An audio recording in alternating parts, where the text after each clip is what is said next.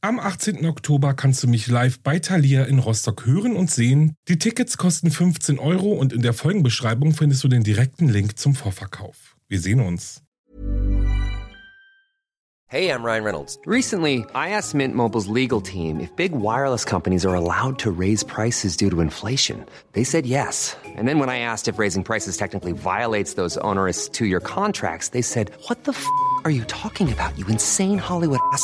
So to recap, we're cutting the price of Mint Unlimited from $30 a month to just $15 a month. Give it a try at mintmobile.com slash switch. $45 upfront for three months plus taxes and fees. Promo rate for new customers for limited time. Unlimited more than 40 gigabytes per month. Slows. Full terms at mintmobile.com.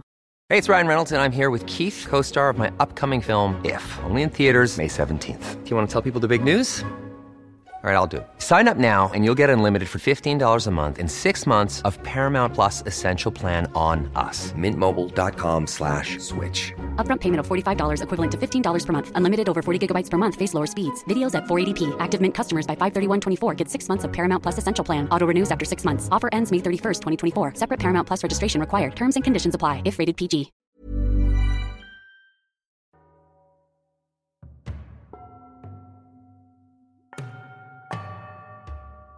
Hallo und ein ganz schnelles herzlich willkommen bei Wahre Verbrechen. Ich bin Alex und hey, hey, hey, schön, dass ihr dabei seid. Wenn ihr neu dabei seid, herzlich willkommen und wenn ihr wieder eingeschaltet habt, vielen, vielen, vielen Dank dafür. Ihr habt es euch ja gewünscht und ich versuche natürlich mein Bestes, es euch zu liefern. Mit anderen Worten, mehr Folgen. Ja, ich will mehr Folgen für euch produzieren, euch mehr liefern und habe mir deshalb ja so ein paar Gedanken gemacht und wie ihr ja schon in meiner letzten Folge gehört habt, gibt es jetzt immer zwei Folgen im Monat. Also neben meiner eigentlichen Hauptfolge dann immer noch eine zusätzliche Folge.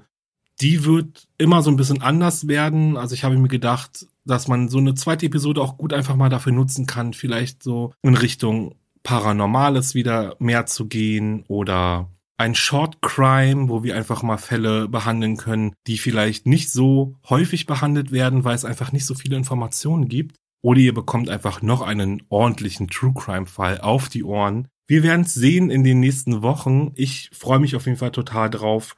Ja, und für heute fangen wir einfach mal ganz klein an, mit kleinen Schritten. Ich habe euch einen Short Crime mitgebracht, was jetzt aber nicht bedeuten soll, dass die Fälle, die ich in den Short Crime Episoden behandle, weniger spannend sind und interessant. Wie gesagt, es ist einfach so, dass es manchmal nicht genug Informationen gibt oder zu finden sind, oder ich finde sie vielleicht auch einfach nicht, dass sie eben ja eine ordentlich lange Folge ausfüllen. Deswegen nutzen wir einfach diesen Short Crime einfach auch für diese interessanten Fälle. Ja, ich weiß gar nicht, wie lang denn so eine Episode wird, aber das werden wir dann alles in den nächsten Wochen einfach herausfinden. Ja, und jetzt habt ihr gehört, um was es geht. Bevor es losgeht, aber trotzdem noch ganz schnell. Ein Kuss geht raus an euch alle. Ich wünsche euch viel Spaß. Jetzt sage ich Peng Peng. Legt euch zurück, denn es geht los. In dieser Folge geht es um einen Mann, der nach seinem persönlichen Glück sucht und um eine Frau, die einen, ich sage mal, speziellen Weg gefunden hat, ihren Lebensunterhalt zu finanzieren. Es ist ein lauer Herbstabend im Jahr 1994, als Dr. Daryl Sartorius seinen Freunden das Abendessen servierte. Das Paar gehörte zu seinen engsten Vertrauten. Daryl Sartorius ist ein sehr geschätzter Herzchirurg. Bekannt für seine riskanten und mutigen Operationen, gefürchtet für sein cholerisches Temperament und seiner Perfektion. Dieser Abend war besonders. Daryls Scheidung war nun rechtskräftig. Der 54-jährige und seine 30-jährige Ex-Ehefrau hatten sich bereits vor Jahren getrennt. Nun aber ist es offiziell. Nach einem sehr langen Rosenkrieg soll nun ein neues Leben für ihn beginnen. Ihr habt so ein Glück, ich wünschte, ich könnte auch so jemanden finden, soll er zu seinen Freunden gesagt haben. Bei ein paar Gläsern Wein kamen die Freunde immer wieder auf das Thema Liebe zurück und Darrells Freund ermutigte ihn, sich mal bei einer Online-Dating-Seite umzusehen. Nur wenige Wochen später verkündet Daryl seinem Freund, ich glaube, ich habe die richtige gefunden. Daryl hatte seine Frau Janet und seine vier Kinder verlassen, weil er in der Zeit, die ihm noch blieb, etwas Glück finden wollte. Seine Freunde wussten, wie einsam er innerhalb und außerhalb seiner Ehe war und wie sehr er sich jemanden wünschte, der diese Leere füllte. Er ist weiß Gott kein einfacher Mensch. Er ist launisch, anspruchsvoll und ein Perfektionist mit einem explosiven Temperament. Dennoch war er ein liebevoller Vater und guter Freund. Er wollte aber ein neues Leben beginnen, eine Frau kennenlernen, die ihn versteht, mit der er lachen kann und bei der er einfach er sein kann. Und so kam es, dass er im November 1994 die 44-jährige Della Britton kennenlernt. Della ist klein und zierlich, hübsch und hat ein Lächeln, dem man einfach nicht widerstehen konnte. Sie ist ebenfalls frisch geschieden. Sie erzählt Daryl von ihrer Ehe, in der sie Gewalt erlebte und aus der sie als gebrochene Frau herausging. Nur vier Monate nachdem sie sich online kennengelernt hatten, stehen Daryl und Della vor dem Altar. Hals über Kopf wagen sie sich in ein neues gemeinsames Abenteuer, in dem alles besser werden sollte als bisher.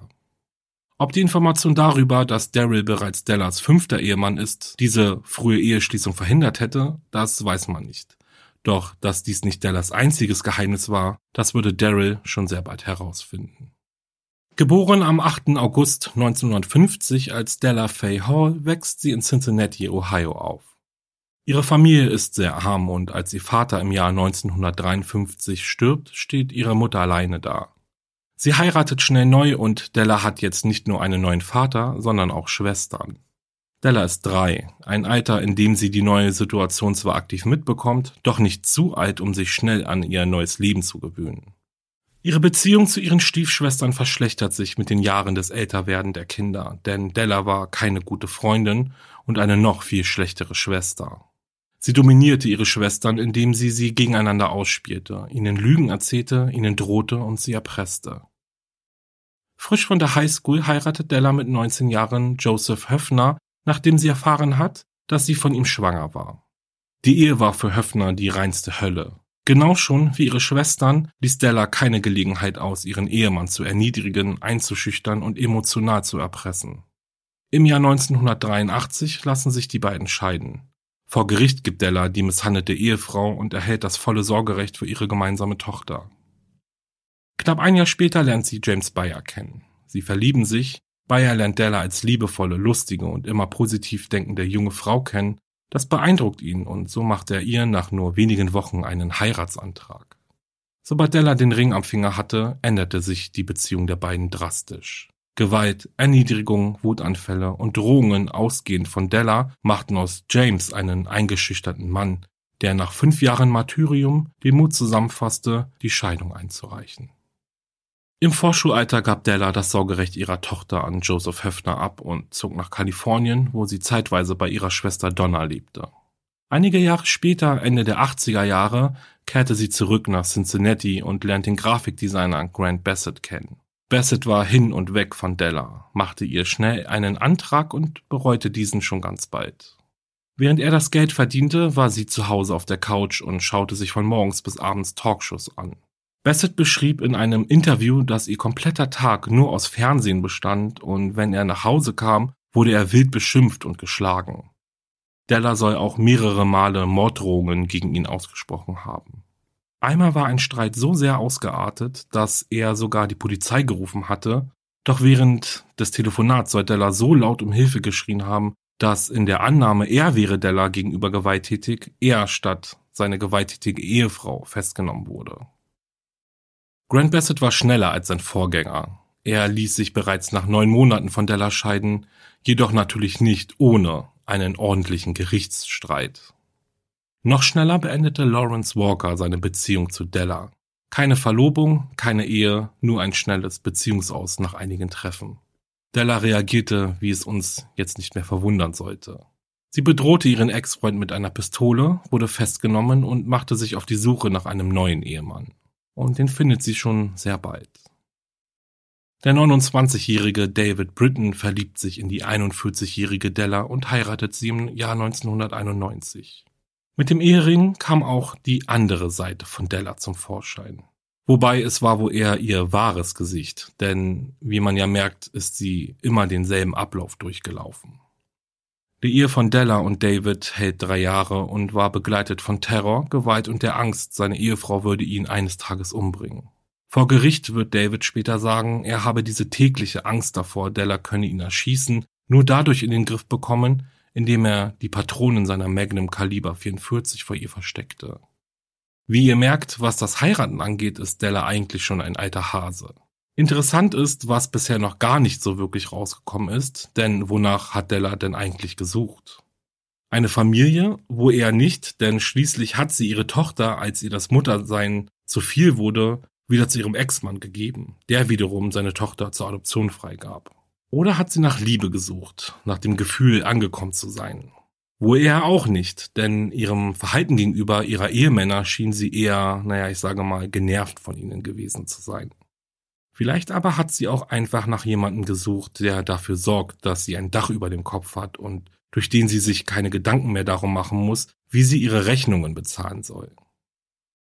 Wie dem auch sei, als sie im November 1994 Dr. Daryl Sartorius im Internet kennenlernt, merkt sie schnell, dass sie mit ihm einen richtig großen Fang gemacht hat. Daryl hatte Geld, lebte in einer großen Villa, fuhr einen Porsche, besaß ein Ferienhaus in Mexiko und er war nicht geizig. Er schenkte Della teuren Schmuck, Echtfellmäntel und sogar ein Auto. Daryl konnte es kaum erwarten, Della zu heiraten, und so legte er ihr einen Ehevertrag vor, der vor allem das Erbe regelt. Della war außer sich. Sie weigerte sich, den Ehevertrag zu unterschreiben und stellte Daryls und ihre gesamte Zukunft in Frage. Zur Versöhnung schenkte Daryl ihr eine Reise nach Florida und als sie von ihrem Kurzurlaub zurückkehrten, verkündete er freudestrahlend, dass er nun wieder verheiratet sei. In den ersten fünf Monaten nach ihrer Heirat im März 1995 schien es so, als wären Della und Daryl das perfekte Paar. Seine Kinder jedoch sahen das anders. Vor allem seine älteste Tochter Deborah hatte von Beginn an ihre Schwierigkeiten mit Della, ebenso wie seine Freunde. Sie lernten Daryls neue Ehefrau nie wirklich kennen. Verabredungen sagten sie spontan ab oder gaben vor, keine Zeit zu haben. Einmal auf einer Hochzeit brachte Daryl Della mit, Sie hatte jedoch kein Interesse daran, die Freunde ihres Ehemannes kennenzulernen und ignorierte sie weitestgehend. Der Glanz der perfekten Ehe verblasste allmählich und Della verfiel langsam aber sicher in ihr altbekanntes Muster. Vor allem der Fakt, dass Daryl noch Kontakt zu seiner Ex-Frau hatte, auch wenn es nur deswegen war, weil sie gemeinsame Kinder hatten, machte Della wütend. Und noch mehr tat es der Fakt, dass Daryl sie und seine Kinder finanziell unterstützte. Das Fass zum Überlaufen brachte aber die freudige Nachricht von Daryls ältester Tochter Deborah, dass sie sich verlobt hatte. Ihr Vater war hin und weg, er freute sich inständig für seine Tochter und gemeinsam schmiedeten sie Pläne darüber, wie der schönste Tag im Leben seiner Tochter aussehen solle. Und auch finanziell wollte Daryl seine Tochter unterstützen, und so bot er ihr ein Limit von 50.000 US-Dollar an, welche sie für die Hochzeit ausgeben durfte. Deborah erinnert sich, dass sie sich darauf gefreut hatte, ihrem Vater zu sagen, dass sie bald heiraten werde. Am liebsten hätte sie ihn alleine gesprochen, doch Della war immer dabei. Als ihr Vater ihr sagte, er würde 50.000 Dollar für die Hochzeit bezahlen, war sie superglücklich. Doch sie sagte, sie wolle nur eine einfache Hochzeit haben und nicht so viel Geld ausgeben. Della fand die Idee ihres Ehemanns ebenfalls alles andere als gut. Sie entgegnete Deborah, dass sie doch hoffe, dass sie nur eine einfache Hochzeit haben möchte. Schließlich sei sie ja nur eine Kellnerin und sie könne sich ja gar keine aufwendige Hochzeit leisten. Später rief Deborah ihren Vater an und beschwerte sich über Dellas Verhalten. Als sie bemerkte, dass Della das gesamte Telefonat belauscht hatte, ließ sie ihrem Frust freien Lauf und beschimpfte sie als egoistisch und als weiteren Besitz ihres Vaters. Dann lud sie sie von ihrer Hochzeit aus und legte auf. Wenig später erhielt Deborah einen Anruf von ihrem Vater, der ihr auf ihren Anrufbeantworter sprach. Er flehte sie an, nicht mehr bei ihm zu Hause anzurufen. Ich werde das vielleicht nicht überleben, sagte er dann. Zum Ende des Jahres 1995, also nur knapp sieben Monate nachdem Daryl und Della geheiratet hatten, schliefen sie schon in getrennten Schlafzimmern. Die Ehe war am Ende denn Della herrschte mit Gewalt, Erpressung und Drohungen über Daryl. Im Januar 96 entschieden beide, ihre Ehe noch nicht aufzugeben und besuchten eine Paartherapeutin. Ganz in Dellas Sinne, denn sie wollte auf keinen Fall von Daryl geschieden werden. Diese Sitzungen waren es, die den schrecklichen Alltag ihrer Ehe ans Tageslicht brachten. Della war launisch, sie hatte kaum Interesse an ihrem Mann und seinem Leben, seinen Sorgen, seinen Freunden erzählte sie, sie hätten keinen Sex, weil Daryl impotent sei, und sie drohte Daryl damit, ihm beim Finanzamt wegen Steuerhinterziehung anzuzeigen. Er erzählte der Therapeutin auch, dass sie ihm schon mehrmals damit gedroht hatte, ihn umzubringen. Ich könnte dich auf der Stelle umbringen und nicht mal dafür ins Gefängnis kommen, soll sie gesagt haben. Am 19. Januar 96 erschien Dr. Daryl Sartorius nicht bei der Arbeit. Dies war äußerst ungewöhnlich, denn Daryl kam immer zur Arbeit. Er verspätete sich nie. Außerdem hatte er wichtige Operationen geplant. Seine Sekretärin versuchte ihn telefonisch zu erreichen, doch niemand ging ans Telefon. In ihrer Sorge rief sie dann die Polizeidienststelle in Hamilton County an und bat die Beamten zum Haus ihres Chefs zu fahren, um nach ihm zu sehen. Als die Polizeibeamten beim Haus von Darius Sartorius ankommen, öffnet Della die Tür. Sie gab an, ihren Ehemann seit Tagen nicht gesehen zu haben. Er hatte einen vollen Terminkalender und war rund um die Uhr bei der Arbeit. Als die Beamten sie fragen, ob sie ins Haus kommen können, um nachzusehen, ließ Della sie eintreten. Während sie sich umsahen, hörten sie plötzlich einen lauten, erschrockenen Schrei durch das Haus hallen. Der Schrei kam aus dem Keller und als die Polizeibeamten dort ankommen, fanden sie eine völlig aufgelöste Della Sotorius, die vor dem Leichnam ihres Ehemanns stand. Daryls lebloser Körper lag auf einer Couch, sein Kopf wies eine tiefe Schusswunde auf und nur wenige Zentimeter von Daryl entfernt lag eine Pistole. Die Totenstarre hatte bereits eingesetzt und schnell war klar, Daryl Sotorius ist schon eine Weile tot. Die aufgelöste Della versuchte unter Tränen den Polizisten zu erklären, wie sie die Leiche gefunden hatte. Sie sagte, sie ging die Treppen in den Keller hinunter und dann fand sie die Leiche. Sie war sich sicher, dass Daryl Selbstmord begangen hatte und wunderte sich darüber, dass sie gar keinen Schuss gehört hatte. Er war sehr depressiv in der letzten Zeit, erklärte sie. War das so? War Dr. Daryl Sartorius depressiv, gar selbstmordgefährdet? Seiner Therapeutin hatte er anvertraut, dass er während seiner ersten Scheidung tatsächlich Selbstmordgedanken hatte. Dieses Gefühl sei aber nun schon lange wieder weg. Die schlechte Ehe mit Della und die zerplatzten Träume auf sein neues Glück haben ihn jedoch sehr zugesetzt. Della zumindest war sich sehr sicher, dass ihr Ehemann sehr krank war und das erzählte sie auch jedem. Der Fall schien auf den ersten Blick klar. Daryl hat sich in den Keller zurückgezogen, sich die Pistole an den Kopf gehalten und abgedrückt. Doch als der Obduktionsbericht bei den ermittelnden Beamten eintrifft, klicken die Handschellen. Der Lassotoris Aussage wies erhebliche Ungereimtheiten auf. Aufgrund des Einschusswinkels kann ein Selbstmord mit sehr hoher Wahrscheinlichkeit ausgeschlossen werden. Bei Dellas Festnahme konnten an ihren Händen Schmauchspuren sichergestellt werden, was bedeutet, dass sie es war, die die Pistole abgefeuert hat. Das Verhör war nicht wirklich aufschlussreich. Della blieb bei ihrer Geschichte, selbst dann noch, als sie mit den Tatsachen konfrontiert wurde, dass die Ermittler wissen, dass es sich um ihre Pistole gehandelt habe. Diese habe sie kurz vor dem Mord bei Target World abgeholt, dann besorgte sie sich Munition in einem Walmart. Am selben Morgen ging Daryl zu seiner Psychiaterin, anschließend ging er zur Arbeit, holte sich nach seiner Schicht etwas zu essen und fuhr nach Hause. Da war es Freitag. Am Sonntag rief Della mehrere Male bei ihren Stiefschwestern Nikki und Beth an, um sie zu einem Filmabend einzuladen. Jedoch gingen beide nicht ans Telefon. An diesem Sonntag gingen auch mehrere Notrufe im Büro von Daryl ein, die alle unbeantwortet blieben. Als seine Sekretärin dann am Montag ins Büro kam und ihr Chef nicht da war, gab sie den Notruf an die Polizei ab. Bis am 7. Juni 96 das endgültige Urteil vom Richter gefällt wird, vergehen spannende Prozesstage, in denen Dutzende Zeugen von der Anklage in den Zeugenstand gerufen wurden. Unter ihnen waren zum Beispiel Dallas Ex-Ehemänner, Dallas drei Halbschwestern, Daryls Psychiater und sogar die Nachbarin Bess Broodwin. Dr. Spitz sagte aus, mit Daryl einen depressiven Ehemann vor sich gehabt zu haben, der durch eine stürmische Ehe ging, angeführt von einer bösartigen Frau. In einer Sitzung ging es um die Beteiligung an Deborahs Hochzeit, worauf Della sehr verärgert reagierte. Spitz verwies das Ehepaar an eine Kollegin und führte seine Therapie anschließend mit Derry alleine fort. In einer dieser Sitzungen erzählte Derry ihm auch, dass er solche Angst hat einzuschlafen, dass er mit einem Stuhl gegen seine Tür gedrückt schläft, nachdem er mitbekommen hatte, dass Della eine Waffe hatte.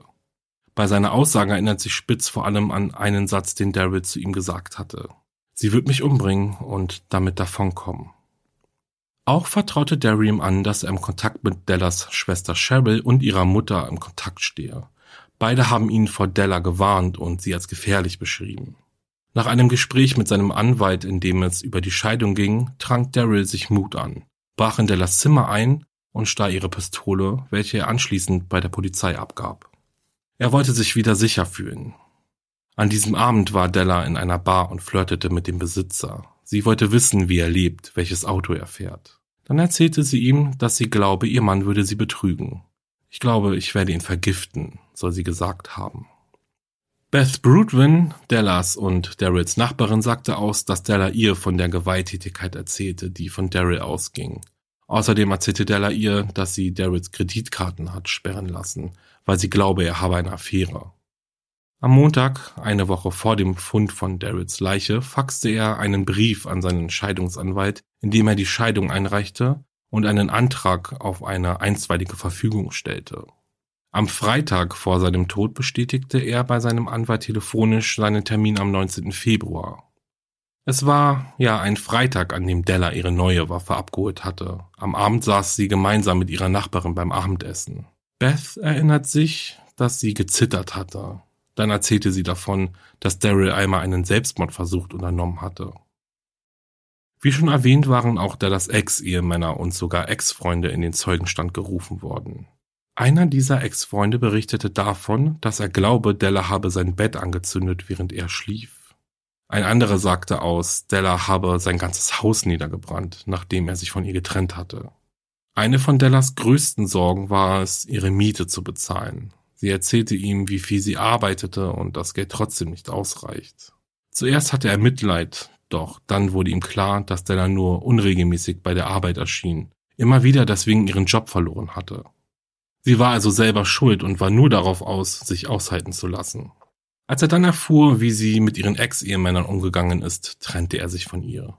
Eigentlich waren sich beide einig, doch als er noch am selben Abend nach Hause kam, brannte sein komplettes Haus. Und die Ermittler konnten sicher feststellen, dass es Brandstiftung war. Nachdem er sie einige Tage später angerufen hatte, um seinem Verdacht nachzugehen, schrie Della ihn an. Ich hätte dich umbringen sollen, als ich die Chance dazu hatte. Über ihre Zeit in Kalifornien sagte ihre Schwester aus, dass Della viel feiern war und kaum gearbeitet hatte. Dellas Schwester Donna behauptete auch, dass Della einen Freund hatte, der auf mysteriöse Weise verschwunden ist und wirft ihr vor, ihn umgebracht zu haben. Della Sartorius wurde am 7. Juni 96 von der Jury wegen des Mordes an ihrem Ehemann beschuldigt gesprochen. Trotz der vielen Aussagen der Zeugen und dem tiefen Einblick in Dellas Privatleben gaben die Geschworenen an, ihr Urteil aufgrund der überwältigenden physischen Beweise gefällt zu haben. Die Wunde, der Einschusskanal, das Blut, die Schmauchspuren, all dies überzeugte sie davon, dass Della am Morgen des 19. Februars gegen 2.30 Uhr ihren Ehemann erschossen hat, als er auf der Couch im Keller schlief. Dann legte sie Daryl die Waffe in seine eigene Hand, um es wie einen Selbstmord aussehen zu lassen. Die Staatsanwaltschaft ist sich in ihrem Plädoyer sicher. Della hat Daryl erschossen, um an sein Vermögen zu kommen, welches sie im Falle einer Scheidung verloren hätte. Staatsanwalt Jerome Kunkel beendete das Plädoyer mit dem Satz, diese Frau ist die gefährlichste Person, die Sie jemals sehen werden, weil sie nicht so aussieht.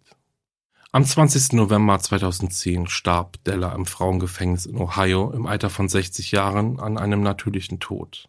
Sie verbüßte dort seit ihrer Verurteilung ihre lebenslange Haftstrafe und hätte im Jahr 2014 die Chance bekommen, ihre Bewährung zu beantragen. Der Sartorius, der das menschliche Herz in- und auswendig kannte, durchschaute Della erst, als es schon viel zu spät war.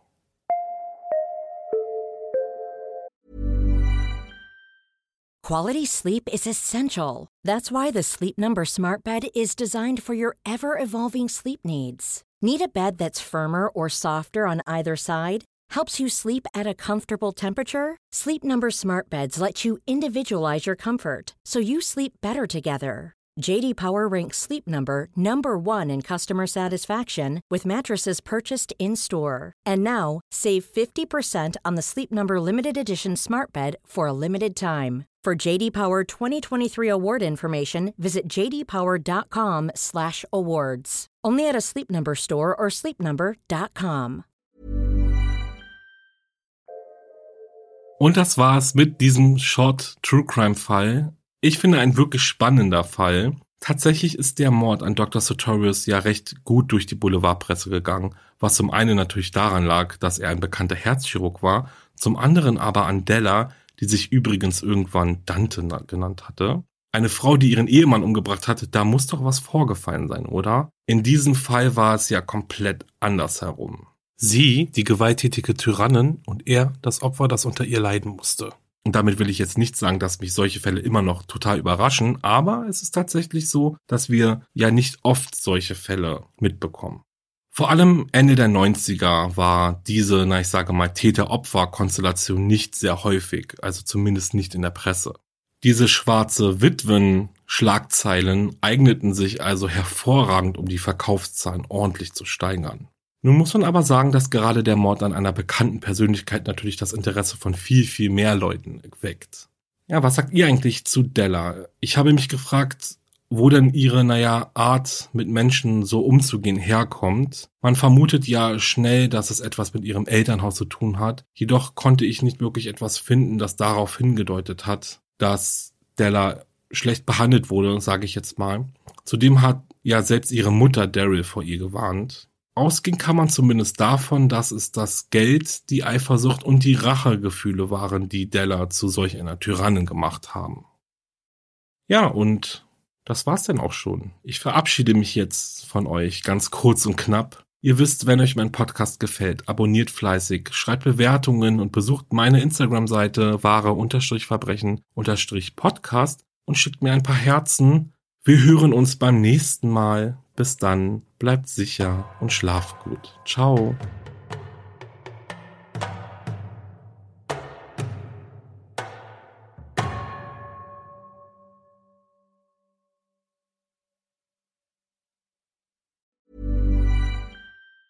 Ever catch yourself eating the same flavorless dinner three days in a row? Dreaming of something better? Well, HelloFresh is your guilt-free dream come true, baby. It's me, Kiki Palmer. Let's wake up those taste buds with hot, juicy pecan crusted chicken or garlic butter shrimp scampi. Mm. Hello Fresh. Stop dreaming of all the delicious possibilities and dig in at HelloFresh.com. Let's get this dinner party started.